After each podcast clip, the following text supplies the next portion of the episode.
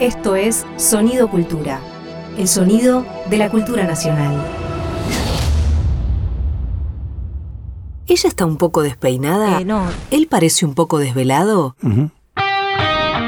Llegan para hacer Un poco sucio con Julia Rosenberg y Javier Trimboli.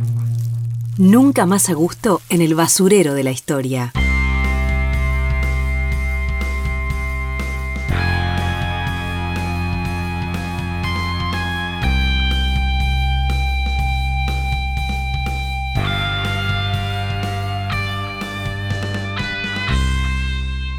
Bienvenidos, bienvenidas a una nueva emisión de Un poco sucio. En esta oportunidad, nuevamente, estamos con Javier Trimboli, no en esta oportunidad, como en todas las oportunidades. ¿Cómo anda Julia? ¿Bien? Bien, muy bien, ¿vos? Bárbaro.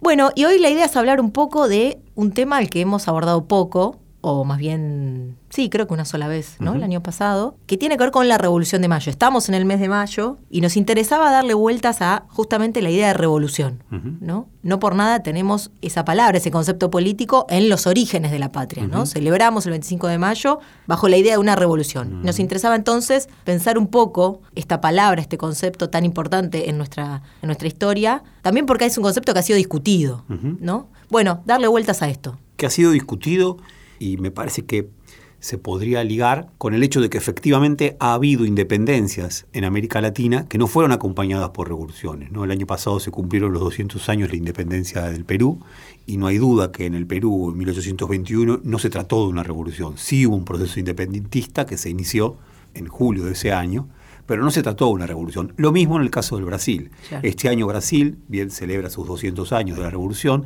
y también nos encontramos, perdón, de la independencia, y también nos encontramos con una situación parecida, independencia sin revolución. Ahora, en el caso del Río de la Plata, no tenemos duda nosotros, por lo menos, Julia y yo, y quizá también tantísimos historiadores, pero hay otros que sí lo discuten, de que hablar de 1810 es hablar de una revolución. Entonces, por un lado esto, y por otro lado, otro tema que va de la mano y que para nosotros es altamente significativo, que es la cuestión del pueblo en la revolución.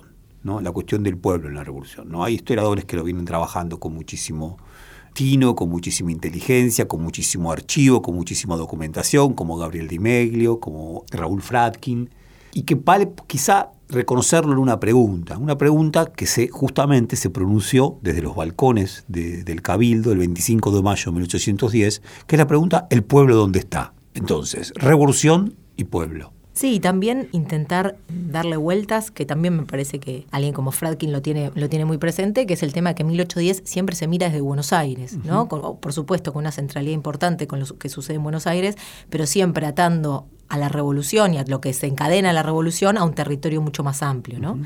Pensaba también, y, y con esto ya en todo caso nos lanzamos, pero simplemente para, para pensar también el tema de revolución, que la revolución es una palabra que ha tenido una larguísima trayectoria en nuestra historia, ¿no? Quiero decir, por supuesto, ligada a Mayo, pero también pienso, por ejemplo, en el, golpe del 55, ¿no? Que se autodenomina revolución libertadora, lo propio con Onganía. Quiero decir, tiene una larga vida ni que hablar en los 70 también. Entonces, como que está bueno, me parecía, en este caso, pensarlo a partir de 1810, pero también pensar esa palabra y ese concepto político que tiene una larguísima vida, ¿no? Una larguísima vida llena de equívocos, ¿no? Porque claro, ¿cómo es posible que el golpe de Estado de septiembre de 1955 se haya llamado a sí mismo revolución? ¿Cómo es posible que el golpe de junio del, del 66 se haya llamado a sí mismo revolución? Y probablemente esas alteraciones o esas tergiversaciones de la idea de revolución han hecho que este concepto mismo entre en una zona de disputa que hace que, entre otras cosas, está bueno pensarlo, está bueno revisarlo a propósito de 1810. Y como si nos anclamos, digamos, en, en 1810 y en Buenos Aires, sin dudas, ¿no? Bajo esta pregunta del pueblo dónde está, hay algo que resuena a unos años antes, que es también un acontecimiento que quizás cuando se piensa en la Revolución de, de Mayo no, no, no aparece tanto, ¿no? Aparece como más bien subsumido, me refiero a las invasiones inglesas, ¿no? Que es un acontecimiento sin dudas importantísimo, pensando en lo que va a pasar tan solo cuatro o tres años después. Sí, ahí yo creo que es el, el gran tema. A ver, pienso, nuestras típicas imágenes de la Plaza de Mayo, el 25 de mayo de 1810, en ese entonces era la Plaza de la Victoria, justamente la Plaza de la Victoria contra las invasiones inglesas en el proceso de la Reconquista, finalizado el 12 de agosto de 1806. Esa plaza está apenas, apenas habitada por un grupo de hombres que generalmente, lo sabemos, ¿no? la, la iconografía escolar los representa con sus paraguas, todos vestidos con galeras, o sea, perteneciendo a una suerte de burguesía, y muy modosos, ¿no? Casi se podría decir lechuguinos, ¿no? Tan preocupados por su vestimenta, tan preocupados por su, por su porte. No tenemos una imagen de esos días de mayo de 1810 en donde la multitud ocupe el centro de la escena. Porque efectivamente hubo algo en la disposición de las multitudes en mayo de 1810 en donde no ocuparon la escena. Ahora, 1806, 1807, ¿no? ese proceso que verdad fue una única gran invasión, pero que tuvo dos momentos. ¿no? El primero empezó a finales de junio de 1806 y se terminó en agosto de 1806 también, ¿no? apenas un mes y un poquito más. El otro ya es, del, es, un intento de ocupar Buenos Aires que fracasa de parte de los ingleses, pero ya muchísimo más pertrechados y acompañado por cantidad de soldados, un número mucho más importante. Decía, ese acontecimiento, el de la resistencia a las invasiones inglesas, sí fue un acontecimiento de resistencia masiva. Ahí sí está la presencia altamente movilizada, ¿sí? altamente movilizada del pueblo de Buenos Aires y de sus alrededores. Por lo tanto, ahí tenemos como una cuestión rara, ¿no? A nadie se le hubiera ocurrido preguntar el pueblo dónde está para referirse a lo que ocurrió en 1806 y en 1807 cuando se resistió a las invasiones inglesas. Ahí no hubo duda. ¿Por qué? Porque esa resistencia la encabezaron multitudes porteñas y de los alrededores de Buenos Aires. En 25 de mayo de 1810 la pregunta era verosímil. Claro.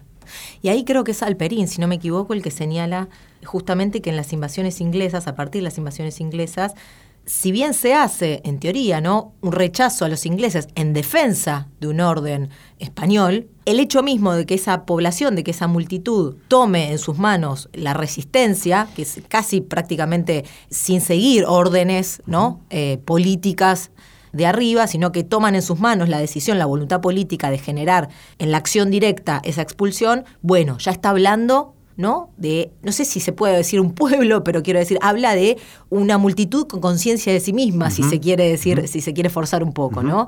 Y eso habla ya de, no, no sé si inaugura un tiempo nuevo, pero da señal de que algo inédito está sucediendo, ¿no? Hay, un gran teórico, es un médico positivista, pero a uno le gusta llamarlo teórico, teórico a la usanza argentina, latinoamericana, un tanto deshilachado, pero a mi entender un gran teórico, que es José María Ramos Mejía, que justamente en su libro Las multitudes argentinas piensa de esta forma.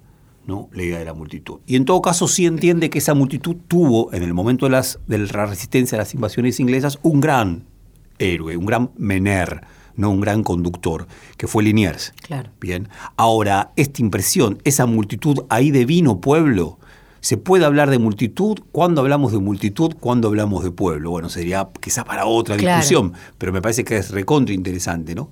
Yo ahí lo que em, llamaría a pensar, ahora sí con Alperín, es en uno de los efectos principales de la primera invasión inglesa. Uno de los resultados principales de la primera invasión inglesa, bien, Voy a hablar de dos, pero primero uno, porque íbamos para acá. Este primero tiene que ver con la militarización del pueblo de Buenos Aires, con la militarización del pueblo de Buenos Aires. ¿no? Claro, con la facilidad con que los ingleses lograron ocupar Buenos Aires, era un ejército que no tenía más de 1.600 hombres, Buenos Aires aproximadamente para ese entonces, las cifras más deprimentes en términos de número eran 40.000, las más eh, entusiastas 60.000 habitantes, de todas formas, 1.600 ingleses pudieron ocupar Buenos Aires. Como resultado de esto, ¿qué ocurrió? Buenos Aires entendió que tenía que militarizarse porque, entre otras cosas, supo que de inmediato iban a llegar refuerzos de los ingleses, eso fueron las segundas invasiones, bien, para asentar ese dominio sobre Buenos Aires, sobre Montevideo y sobre Buenos Aires. Por lo tanto, se produjo un proceso por el cual todo hombre mayor de edad bien, tenía que portar armas y revestir filas en el ejército, en distintas tropas, en, distintas, en distintos regimientos. El más importante de todos, por supuesto, que se funda en ese entonces, es el regimiento de patricios. Por lo tanto, se produce una situación nueva, es un pueblo en armas. Claro. Un pueblo en armas que además es en armas en defensa de la corona española que estaba siendo amenazada por esta fuerza inglesa que hasta hace poco tiempo antes había sido su aliada en la lucha contra Napoleón, pero que ahora había pasado del otro lado. Claro. ¿Por qué? Porque la corona española se había aliado con Napoleón. Otro gran historiador que también trabaja un poco el, proceso de militarización por estos años es Alejandro Rabinovich, y él da un dato interesantísimo que es que para ese entonces uno de cada dos hombres adultos formaba parte de, las, de la militarización de ese entonces, ¿no? Uno de cada dos, es decir, la mitad de los hombres adultos, número altísimo, ¿no? Y él lo destaca como muy particular del Río de la Plata, esto, ¿no? Que no sucedía en esos números en el resto de la región. Ahí algo es altísimo y a la vez uno debería sumarle las características, la cualidad que tiene esa militarización, que es una cualidad altamente democrática. Claro. Bien, ¿por qué? Porque los nuevos cuerpos que se forman, entre otras cosas, someten a elección de los mismos ¿no? de los mismos eh, levados, ¿no? de los mismos eh, incorporados a ese regimiento, la elección de los, de los oficiales. Hay una anécdota que, es importante que la cuenta Belgrano en, sus, memorias. Belgrano cuenta que él en un momento tuvo que intervenir, así dice, no era como la suerte de fiscal, ¿no? de la elección de los oficiales del cuerpo de patricios, tuvo que intervenir porque de no haber intervenido él hubiera sido elegido un hombre oscuro, dice él, para ocupar un alto cargo dentro de la oficialidad de los patricios. No sabemos muy bien qué quiere decir que tuvo que intervenir, tampoco sabemos muy bien qué está queriendo decir con hombre oscuro, si se refiere a su tez o se refiere a su procedencia, ¿no? a su procedencia social. Bien, a su procedencia social. Lo cierto es que está ocurriendo algo novedosísimo, militarización y militarización democrática. Y sin embargo, entonces cobra de alguna manera relevancia esta pregunta, ¿no? Que se, que se hace el 25 propio, creo que es de mayo la pregunta, y el pueblo dónde está, ¿no? Porque efectivamente en esa semana de mayo tan, tan puesta como efeméride con el, largo, con el correr de los años, efectivamente no tuvo ese pueblo a las puertas del cabildo solicitando, pidiendo, exigiendo el comienzo de la revolución, terminar de depender de, de España, ¿no? Digo, es una pregunta interesante que se haya formulado ese día porque efectivamente no hubo pueblo ahí, sin embargo sabemos que por lo bajo estaba pasando todo esto otro. Sí, por lo bajo estaba pasando todo esto otro y a la vez también cuando uno quiere explicar por qué Cornelio Saavedra pasó a ser el presidente de esa junta que se crea el 25 de mayo de 1810, la respuesta, claro, uno dice, bueno, ¿por qué en esa junta está Moreno? ¿Por qué en esa junta está Belgrano? Y claro, eran grandes hombres de letras, grandes intelectuales, ¿no? Eran hombres que estaban altamente influidos por la ilustración de una u otra manera, o por la fisiocracia, por las nuevas ideas que circulaban en Europa. Ahora, ¿por qué estaba Cornelio Saavedra? Cornelio Saavedra estaba porque era quien estaba al frente del regimiento de patricios. Y como estaba al frente del regimiento de patricios, él era de alguna manera el representante de esa altísima militarización que había trastocado la vida de Buenos Aires. De no haber tenido él detrás suyo, de no haber, de haberse sostenido Cornelio Saavedra en esta militarización cierta, que implicaba a tantísima parte de la población, ¿no? de ninguna manera hubiera llegado a presidir esa junta. Claro. Estamos en un poco sucio, seguimos en un poco sucio, conversando hoy alrededor de, la revolución, pensando esa palabra política, pero también anclándola, en este caso, a los sucesos de 1810. Bueno, quería plantearte una pregunta. ¿Por qué dirías vos que la Revolución de Mayo fue una revolución? Ah, bueno. Para donde lo quieras agarrar. ¿Por qué me diría yo? Sí. Mirá qué pregunta. sí, yo lo que, esa otra lo voy a responder. Perfecto. Yo diría que... Con algunas vueltas. Con algunas vueltas. Creo que vamos a responderlo a lo largo de esta conversación, Julia, por favor, me pusiste en un aprieto. Rápidamente diría lo siguiente. Hay una definición que da una teórica que es Hannah Arendt, que a mí me gusta mucho esa definición por lo sencilla que es. Ella dice, una revolución ocurre cuando el poder, el poder cae de las manos de quien lo tenía y alguien tiene la osadía de tomarlo. ¿No? Es el poder cae de las manos de alguien y alguien tiene la osadía de tomarlo. Claro, tiene un problema esta definición que da Arendt porque no aparece el pueblo en esta definición. Nosotros en todo caso estamos dándole vuelta a esta cuestión de la Revolución de Mayo y el pueblo porque entendemos que para no tergiversar el concepto de revolución, revolución y pueblo de algún punto tienen que unirse. En esta definición que da Arendt, ¿no? la impresión es que es el poder que cae de las manos y alguien que tiene la osadía de hacer lo suyo, empezar a hacer otra cosa con él, otra cosa con él, no lo mismo, otra cosa, eso también lo subraya. Y en este punto me parece que es fundamental algo que de un tiempo a esta parte se empezó a decir mucho. Si bien esto ocurrió en 1808, esto define lo que va a seguir. ¿Qué pasó en 1808? En 1808, Napoleón, que hasta ese entonces tenía como aliado a la corona española, lo que hace es apresar a Carlos IV y a su sucesor, Fernando VII, engañándolos, haciéndolos pelear entre ellos, la llamada farsa de Bayona, bien, está harto de tener como aliados a esta monarquía decadente, que es la monarquía de los Borbones en España. Entonces lo que hace Napoleón es engañarlos, los pone preso e invade España. Y al invadir España produce un vacío de poder. Bien, produce un vacío de poder. Digo, todo el sistema imperial se basaba en la figura central del monarca. Descabezado ese sistema imperial, porque ya no hay monarca, por lo tanto, ¿a quién obedece el virrey si ya no hay rey? Eso genera un altísimo y un complejo vacío de poder. Ese vacío de poder ¿no? comienza en, justamente en mayo de 1808. ¿no? La invasión de Napoleón es el 2 de mayo de 1808. En verdad es el hermano de Napoleón, José Bonaparte, quien invade España, con también una novedad, algo, un imprevisto, algo que no había imaginado el propio Napoleón, que es que el pueblo de España se levanta en armas en contra de esa invasión.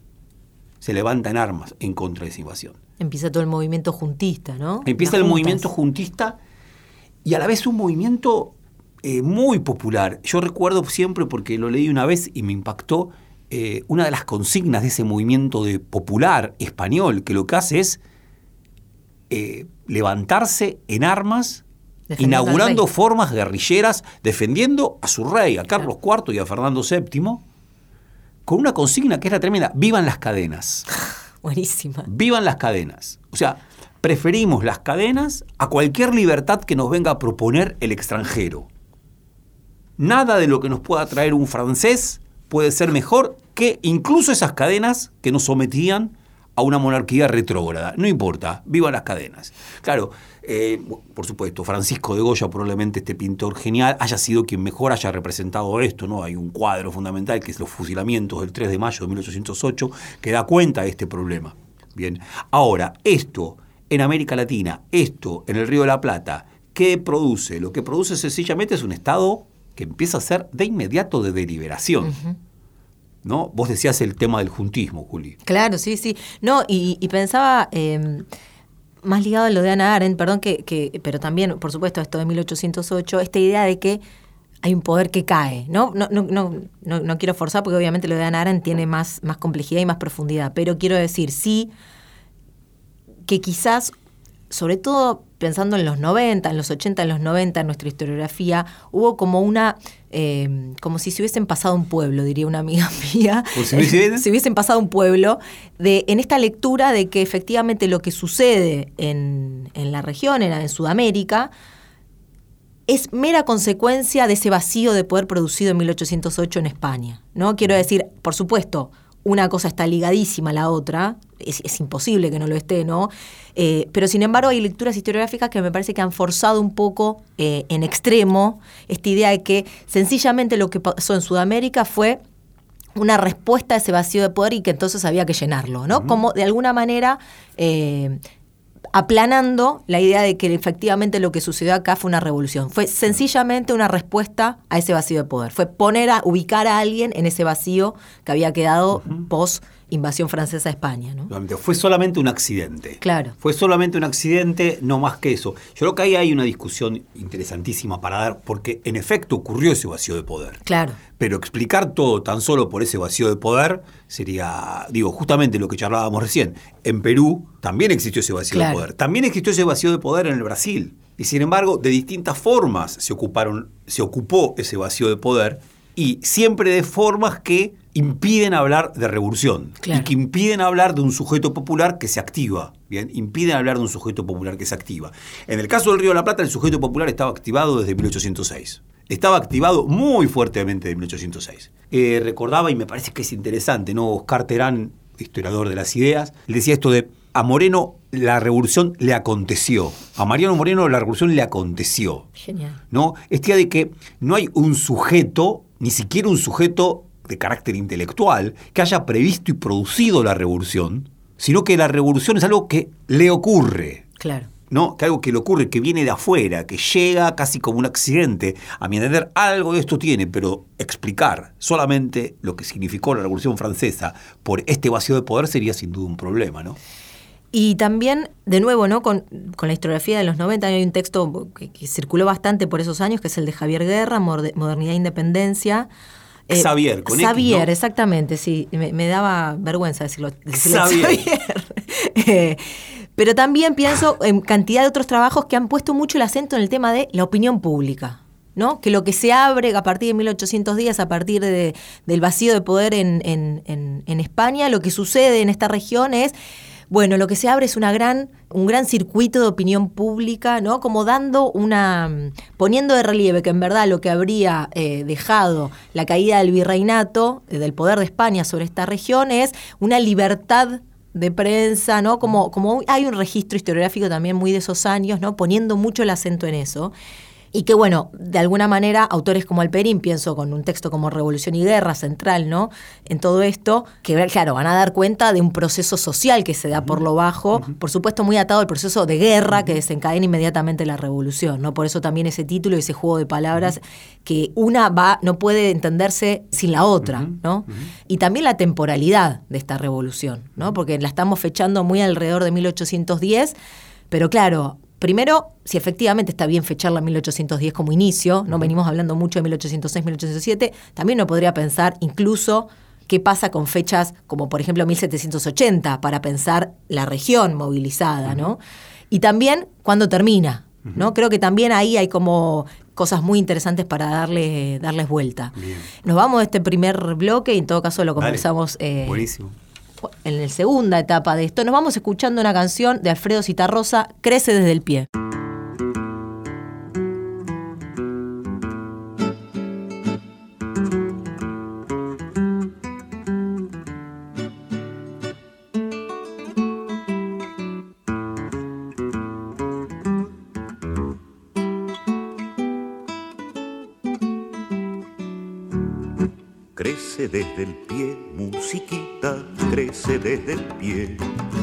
Uno, dos y tres, derechita, crece desde el pie. Crece la pared, por hiladas, crece la pared. Crece desde el pie, amurallada, crece desde el pie.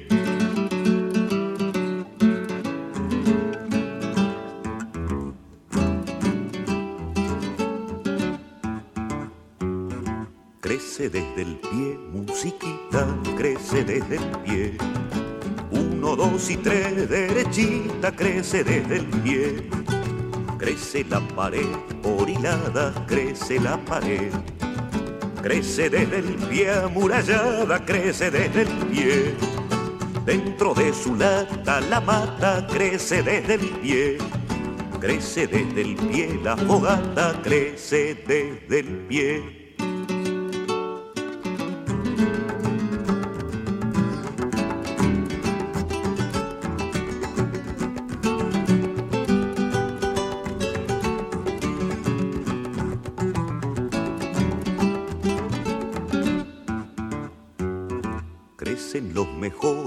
Amores crecen desde el pie.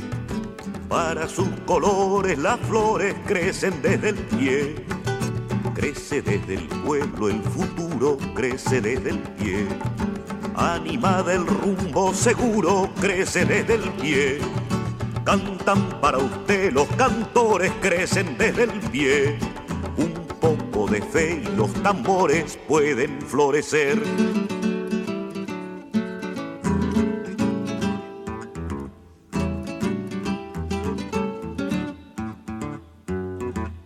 Crece desde el pie, la mañana crece desde el pie.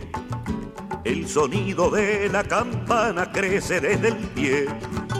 Crece desde el pie, la semana crece desde el pie. No hay revoluciones tempranas, crecen desde el pie. No olvides que el día y la hora crecen desde el pie. Después de la noche la aurora crece desde el pie.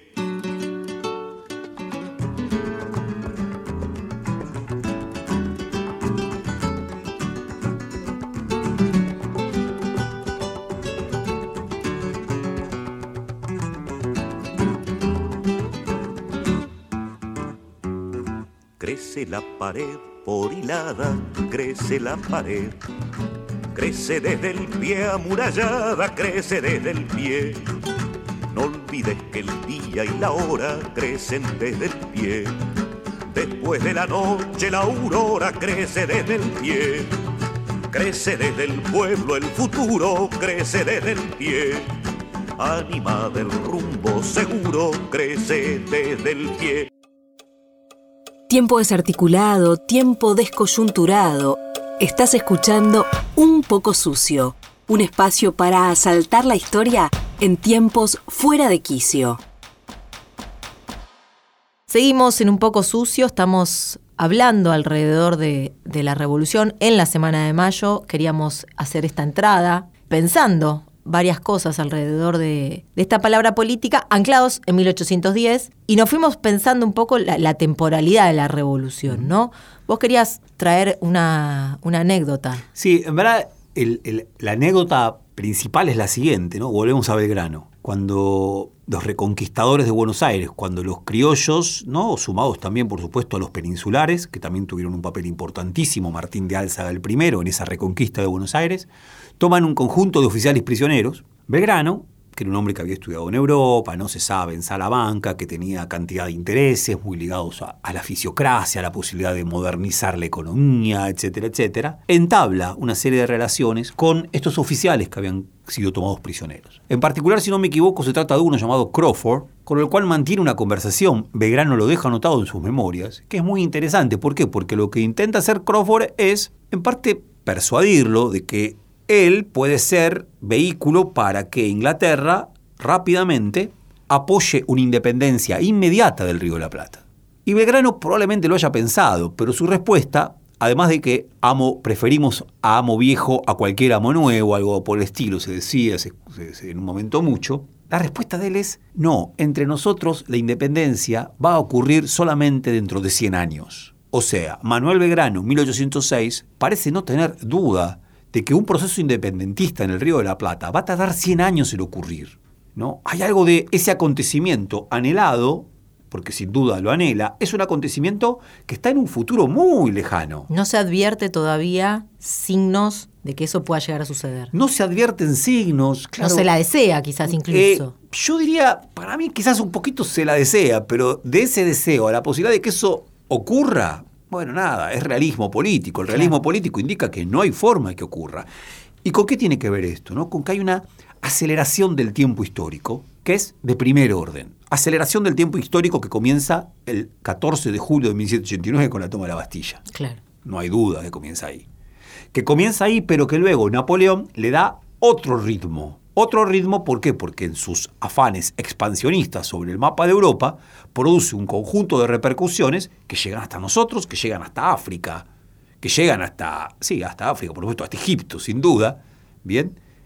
Eh, y que, claro, trastocan el tiempo de maduración de los procesos políticos. No son los tiempos de maduración de los procesos políticos que imaginaba Belgrano, ya, la constitución de un... A ver, con el manual de la Revolución Francesa en la mano, y hay que esperar que se constituya el tercer Estado, la burguesía. Entonces, hasta que no haya una burguesía no va a haber revolución de estas características.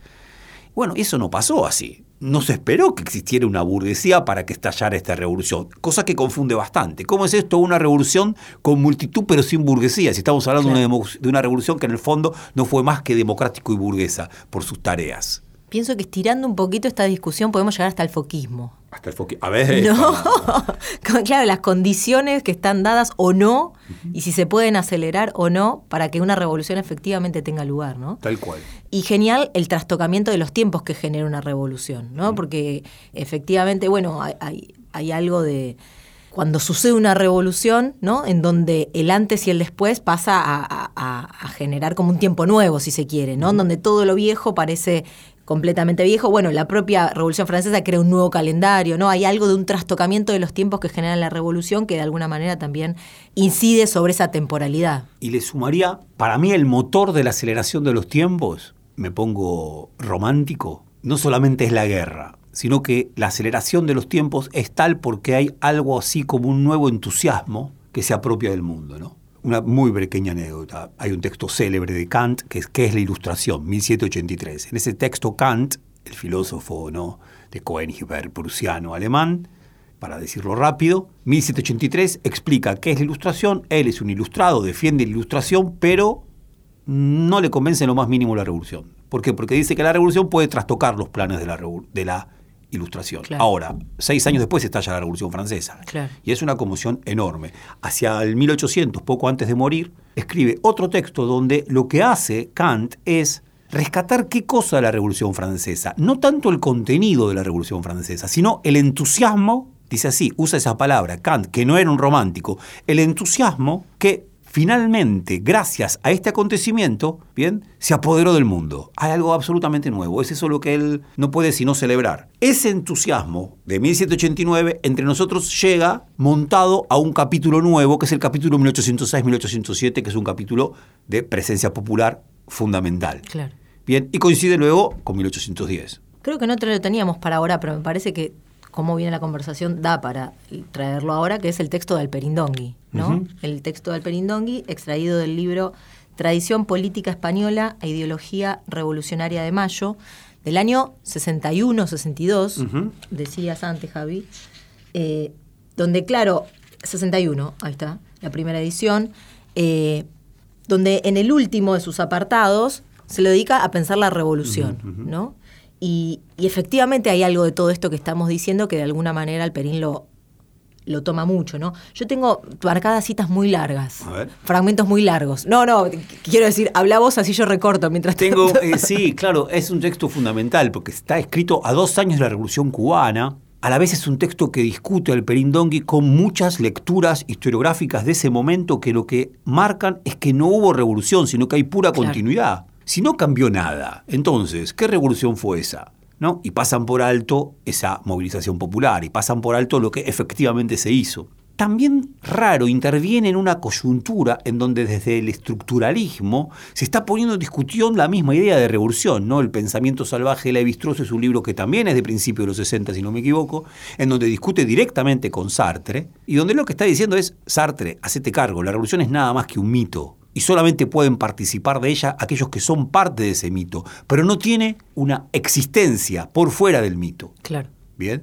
Alperín Dongui acá trae una cita que, que va, digo, una reflexión que es notable. Dice, acá va, ¿eh? La revolución es un mito, un mito más audaz que los utilizados por el pensamiento político tradicional, porque no rehuye la dura prueba de los hechos. Los revolucionarios se comprometen a construirlo desde ya para todos los hombres, un mito que no tiene nada en común con lo anterior, perdón, con la anterior tradición política occidental y que parece chocar sobre todo con las raíces cristianas de ella en cuanto opone a la felicidad eterna ganada por el hombre por la gracia, una felicidad terrena igualmente concebida como perfecta que está al alcance del puro esfuerzo humano. Pero también el mito revolucionario deriva, aunque por más revuelto camino, de una raíz cristiana. O sea, la idea de Perín es, la revolución es un mito en tanto que propone la inauguración de un tiempo radicalmente nuevo. Ahora, es el mito más audaz de todos, porque no dice, no promete la felicidad para después de la muerte, sino que promete la felicidad para el presente y el futuro próximo. Y acepta contrastarse con los hechos. O sea, es un mito que se sabe a sí mismo falible. Y falible respecto de las políticas que se produzcan a partir de esa inauguración de un tiempo nuevo. Hermosa cita. Yo tengo otra que va un poco en el mismo sentido, pero que le agrega algo. Dice, ahora bien, la de la revolución no es una mera noción que apela a la inteligencia para ser comprendida, es a la vez un mito, es el mito moderno por excelencia, el de la redención de la humanidad, por su propio esfuerzo, el de la conquista de un paraíso situado ahora en el curso de, su- de la propia historia humana como meta final y alcanzable de un proceso que solo a través de su conquista alcanza justificación. Y digo que, que va un poco en el mismo sentido, pero que tiene algunas, algunas sutiles diferencias, ¿no? Porque aparece muy fuerte primero la idea de paraíso, ¿no? La idea de un paraíso, bellísima esta cita. Pero también me gustaba, por- para eh, relacionarlo un poco con lo que vos venías diciendo, que la idea de que también implica una voluntad, ¿no? Hay una voluntad política agarrada en las propias manos para traer ese paraíso que estaba en el cielo a la tierra, ¿no? Y me parece que hay algo de esa voluntad que para el Perín también va a significar mucho para la- poder decir que efectivamente hay una revolución en la Argentina en 1810, ¿no? Parece que esa voluntad es un poco clave y si no recuerdo mal también es uno de los argumentos y uno de los elementos que toma en su discusión con Chiaramonte, una discusión en los años 90 donde justamente Chiaramonte de alguna manera, bueno, ponía un poco más en duda esta idea de, bueno, muy muy al, muy alrededor de su idea de que no hay nación en ese entonces, sino que lo que hay es una disolución de provincias. Bueno, Alperín, de alguna manera, su intervención tiene que ver con rescatar que hay revolución y hay una idea de nación siempre y cuando haya una voluntad de estos hombres de llevar a cabo esta revolución, ¿no? Sí, y, la resonancia que tiene esta definición de Alperín de lo que es una revolución para los años 60 es alucinante. Alucinante. O sea, no solamente está pensando en 1810, la impresión es que esta misma definición se la puede colocar y sin duda está circulando en los años 60 sin la palabra mito, porque nadie la quiere entender como mito, la quiere entender solamente como una realidad. Y, por supuesto, digamos, Alperín jamás se sintió parte del mito revolucionario de los años 60. Ahora, sí le sirve para pensar históricamente lo que los actores produjeron en 1810. Por eso también llega a una conclusión muy interesante y que nos trae problemas, o mejor dicho, para abrir otros problemas. Dice Alperín, se pregunta a sí mismo Alperín, ¿fue Saavedra un revolucionario? Y se responde, sí, por supuesto que fue un revolucionario. Probablemente fuera más moderado, pero estaba tan capturado por el mito de que se estaba iniciando un tiempo nuevo como Moreno, como Castelli, como Belgrano, como el propio San Martín. ¿Cómo no va a ser un revolucionario? Claro, en todo caso tenía otra idea del el ritmo de esa revolución, otra idea de lo que esa revolución en términos de, de trastocamiento social debía producir ahora, que se estaba iniciando un tiempo nuevo, que merecía un nuevo calendario, ¿no? que merecía un orden sin una legitimidad previa que lo antecediera en la cual pudiera inscribirse. Eso es una revolución, ¿no? Sí. Y también eh, menciona al Perín, porque también me parece que parte de, la narrativa historiográfica ha dicho, bueno, es una revolución o no, se ha discutido si fue una revolución o no, por el carácter rupturista que habría tenido en toda la sociedad, ¿no? Es decir, muchos dicen, bueno, fue una ruptura en lo político, pero no en lo económico, entonces no puede ser pensada como revolución. Eh, y Alperín pone dos, dos, dos ideas, no recuerdo ahora exactamente la cita, pero habla de justicia e de igualdad, ¿no? Como las dos ideas madres que de alguna manera estuvieron detrás de todo esto, ¿no? Digo, como no solamente pensar la revolución como aquello que efectivamente termina modificando, sino también pensarla en el conjunto de ideas y, y de elementos por los cuales los revolucionarios se lanzaron a producir esto, ¿no? Sí, sí, yo creo que es, fundamental, ¿no? ¿Qué quedaría de nosotros si descartáramos la idea de que en mayo ocurrió una revolución, ¿no? O sea, creo que es probablemente parte de nuestra, de nuestra característica argentina más interesante, no toda, saber, pensar, hacernos amigos de la idea de que en mayo de 1810 hubo una revolución y no otra cosa, que se pretendió y que se hizo todo por iniciar un tiempo otro, una forma de vida colectiva otra. A mí me encanta cuando la película del cruce de los Andes se le puso el nombre Revolución. ¿Por qué? Porque claro, la operación con San Martín es fantástica. San Martín se lo ha desligado de la revolución. se lo ha desligado de la revolución. Como si el proceso independentista pudiera ser algo sin revolución, justamente lo que hablábamos anteriormente, ¿no? La posibilidad de afirmar una independencia sin revolución. A ver, sin revolución no hubiera existido bien nuestro siglo XIX. Claro. Sí, y, también esto, ¿no? Pensándola sencillamente como un cambio de gobierno, un cambio de, de, forma de entender el poder, la legitimidad del poder, muchas veces el contenido mismo que tenía eh, o las derivas que tuvo esta revolución son dejadas de lado. Pienso, por ejemplo, en Castelli, en Tiahuanacu, ¿no? Queriendo incorporar, leyendo su, su, mensaje en quechua, queriendo incorporar de alguna manera a los indígenas a esa revolución, como en la búsqueda de un sujeto, si se quiere, para esa revolución. Bueno, son elementos que si sencillamente se la piensan como un cambio de poder, un cambio de legitimidad, quedan de lado, ¿no? Y, y bueno, pensar la revolución, estudiar la revolución también es de alguna manera pensar qué contenido tenía esta revolución, porque no fue sencillamente un cambio de gobierno, un cambio de legitimidad, ¿no? Me gustaría, Juli, traer lo que creo que en algún momento ya lo mencionamos en un poco sucio, pero quiero volver a mencionarlo. Una de las lecturas más ricas sobre el proceso revolucionario en el Río de la Plata, que es la de Sarmiento en Facundo. ¿no? El capítulo 4 del Facundo de Sarmiento eh, se llama justamente Revolución de 1810, y ahí Sarmiento propone una suerte de teoría de la revolución, que es magnífica. Él dice, la revolución de mayo, sin duda, como 1789, fue una revolución que se inició por los libros, por la influencia de los libros. Se inició con un objetivo, alcanzar finalmente el estado de la civilización en el siglo XIX, o sea, modernizar nuestro momento civilizatorio, no pasar del momento de gloria español que había sido en el siglo XVII a el siglo XIX. Los libros, la ilustración, Rousseau, Voltaire, todo Más eso. ligada a Europa que a quizás cosas que sucedían en la región. digamos. Claro, para él es eso lo que puso el, el pie de arranque Claro. de la revolución. El pie de arranque de la revolución. Bien. Claro, está pensando, no piensa tanto en Saavedra, sí piensa en Moreno, sí piensa en Castelli, sí piensa en Belgrano. Bien. Ahora, eh, ¿cuál es el problema para Sarmiento que detecta un problema fundamental? Dice, a las masas gauchas, a las masas campesinas, el poder del rey le daba más o menos igual que el poder de Moreno, de Belgrano o de Castelli. Esas masas, ante todo lo que querían, si tenían algún tipo de anhelo, era desasirse de todo poder.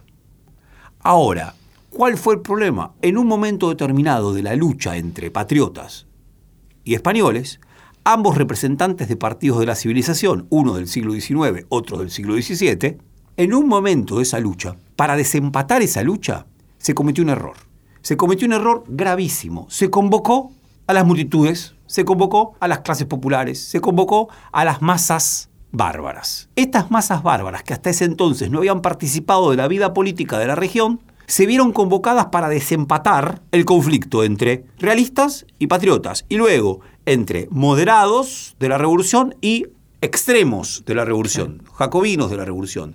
Siempre las masas para desempatar. ¿Cuál fue el drama de eso? Es que en un momento determinado esas masas dijeron, no nos interesa ni luchar a favor de los realistas ni de los patriotas. Tampoco nos interesan los moderados o los revolucionarios. Nos interesa luchar nosotros. Para Sarmiento de ahí surgen los caudillos. El primero, Artigas. El otro, Juan Facundo Quiroga. El otro, Rosas. Las montoneras, ¿no? Las montoneras, él dice, se trata de una tercera entidad que en un momento se autonomiza. ¿no? Una tercera entidad llamada en auxilio de uno de los partidos de la revolución ¿no? o del realismo, que luego se autonomiza y pasa a tener su propia lógica. Su propia lógica es la lógica de la guerra social. Claro. Yo diría, casi como si Sarmiento advirtiera que se trata de una suerte de desvío popular de la revolución, desvío plebeyo de la revolución, ¿no? que trastoca, que desfigura los planes primeros. Los planes primeros de la revolución eran planes entre hombres ilustrados. Claro, de la ciudad. Eran hombres tal cual, entre hombres de libros, hombres de la ciudad. Acá se incorpora ¿no? otra fuerza, y esa fuerza disloca. Habla de una doble revolución, ¿no? De la ciudad contra España y luego de la campaña contra la ciudad. Totalmente. ¿No? La cita es bárbara porque aparte es, dice, está hablando 1845, está luchando, escribe en el exilio, obviamente, desde Chile, y está peleando contra Rosas. Entonces dice, la guerra de la Revolución Argentina ha sido doble. Primero, guerra de las ciudades iniciadas en la cultura europea contra los españoles a fin de dar mayor ensanche a esa cultura. Y dos, guerra de los caudillos contra las ciudades, a fin de librarse de toda sujeción civil y desenvolver su carácter y su odio contra la civilización. Las ciudades triunfan de los españoles y las campañas de las ciudades. He aquí explicado el enigma de la Revolución Argentina. Sarmiento no tiene dudas. Acá expliqué todo claro. lo que a ustedes lo- le ponía problema. Cuyo primer tiro se disparó en 1810 y el último aún no ha sonado todavía. Genial. ¿No? Claro. Vos decías, ¿no? ¿Cuándo termina la revolución? Según esto de Sarmiento, la revolución que comenzó, que el primer tiro se disparó en mayo de 1810, todavía el último tiro no se disparó. O sea, estamos en 1845 y Sarmiento diría, aún estamos viviendo bajo los efectos de esa revolución. Pensando en Rosa, en el rosismo. Tal cual. Pensando en el rosismo. Pensando en el rosismo, claro, para ver el grado de, ¿no? de subversión social Claro. que produjo la revolución. Claro. De desplazamiento social, de conmoción social que produjo. A mí me gusta siempre ahí, hay una, cuando fue el 2016, se lo recordó bastante, ¿no? El primero de agosto de 1816, el Congreso de Tucumán lanza un manifiesto, bien, después de la, de la Declaración de la Independencia, que me encanta el título. El título es Fin de la Revolución, Principio del Orden. Entonces convoca a los pueblos americanos a llamarse al orden, a dejar de lado las diferencias y dejar de lado la movilización. Bueno, cada uno a su casa, a trabajar, pongámonos las pilas. Suponiendo que es posible Claro. establecer en un momento determinado el fin de la revolución. ¿no? Creo que ahí hay algo interesantísimo también. ¿no? La revolución se puso en marcha y después fue un gran tema cómo pararla. Claro. El Congreso de Tucumán, que declara independencia, quiere pararla rápidamente. Ahora, no puede frenar. Probablemente El propio Rosas en algún sentido también quiso pararla, pero la dinámica política y social impidió que se pare. Después lo que se abre es, es, otra cosa, ¿no? Porque ni siquiera Caseros creo que pueda llegar a ser entendido como el fin de la revolución, ¿no? Es como algo que se abre y difícil ahí pensar un cierre. Ahí, ahí yo creo que también es difícil. ¿Cuándo fue ese cierre? Algunos podrían decir el cierre fue en 1880. Claro. Con la conformación del Estado Nacional. Entonces fue un larguísimo desvío, un siglo XIX que estuvo tomado por esta movilización de masas iniciada en 1810. Claro. Iniciada en 1810 y que recién hacia 1880 cierra.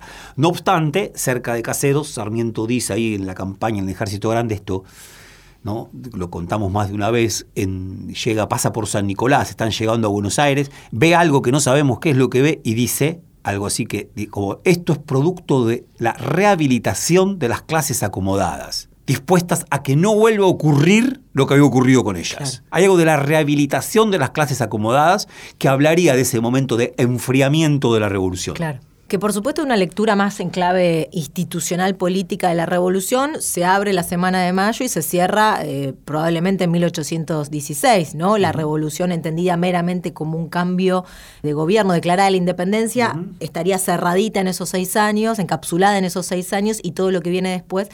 Y ahora entiendo también por qué se puede llamar a 1820 el año de la anarquía, ¿no? Como totalmente desasociado de un proceso revolucionario cuando claro, lo que sucede está totalmente enmarcado dentro de esa disputa política, más entendida en clave, si se quiere, social, ¿no? ¿no? sé bien ahí con, qué nombre usarlo, quiero decir.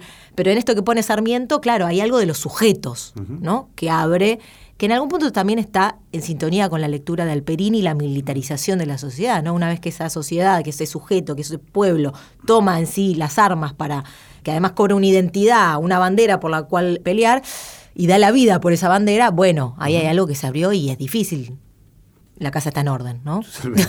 ¿Cuándo llegaremos a la casa en orden? Y algo que vos señalabas, Juli, ¿no? En términos escolares, manualescos, pero muchas veces también con cómo nos formamos en la universidad, se habló siempre de dos momentos. El momento de la revolución y la guerra contra los españoles y el momento de las guerras civiles, que comienza en 1820.